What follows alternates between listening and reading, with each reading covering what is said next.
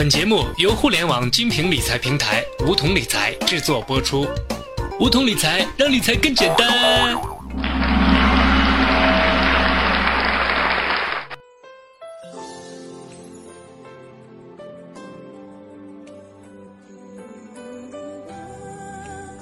欢迎收听梧桐理财电台，我是梧桐小学弟。我们都知道，经济运行是有规律可循的，在每一个经济周期或者阶段。我们的日常生活都会有所变化，比如房价、物价、存款利率都受到经济运行的影响。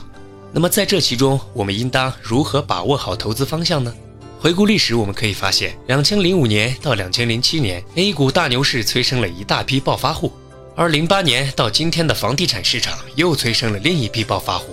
股民在哀叹自己被套在五千点的时候，是不是也时常幻想着当年把股市上赚到的钱投到楼市上呢？这一期节目，我们就介绍一种教你如何在经济周期轮转中配置资产的方法。前面提到，经济的发展是有周期性的，有时候经济形势好，股价、房价都飙涨，炒股、炒楼都赚钱；有时候经济形势不好，做什么都亏钱，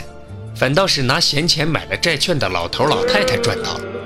通常我们把经济运行分为四个周期，分别为复苏期、过热期、滞涨期和衰退期。在第一个周期复苏期，因为刚刚经历过衰退，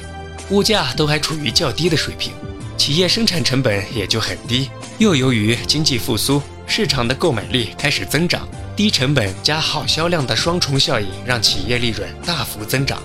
企业业绩的持续上升，首先影响到的是企业的股票。一两家公司业绩的增长也许不会影响股市，但当大多数企业业绩都开始大幅增长时，大盘便会出现一波行情。这个时期，股市的收益率是最高的。另一方面，由于刚经历过衰退，政府为了刺激经济，将利率降到了较低的水平，一些长期债券能持续提供较高的利率，这时候性价比高，也具有良好的投资价值。随着经济的持续复苏，经济开始进入了过热期。这时候股市已经杀红了眼，连扫地大妈都开始炒股啦。因为大部分人都赚了钱，消费需求大量增长，买房的、买车的、旅游的人越来越多。这个时候，商品生产逐渐跟不上消费的增长。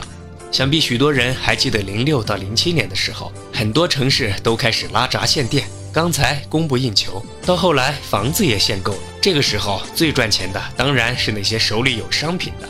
而股票呢？随着物价越来越贵，手头有资源的，比方说采煤、挖矿的人，这个时候当然是赚翻了。而对于下游的企业，原材料成本越来越高，企业的利润变得越来越低，业绩增长开始放缓，股价涨势也逐渐疲软。在这一时期，股市和现金都不是好的选择，通胀率高，钱放债市收益率可能还没有通胀高，现金就更差。在经济进入过热期之后。通胀率开始居高不下，老百姓的生活成本越来越高，消费欲望开始降低，企业的产品面临着高成本、销路不畅的情况，业绩开始下滑。因为股市炒的是预期，虽然企业目前还没有出现业绩大降的情况，但投资者预期企业情况会越来越差，企业股价开始暴跌。又由于在经济过热期，人们将大量的资金投资入房地产等长期项目上。这些人不相信房价会跌，因此在滞涨期，房价依然坚挺，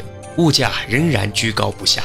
在这一时期，因为经济越来越不稳定，物价又非常高，做一些长期投资项目风险已经越来越大，股市和长期债市已经不适合投资。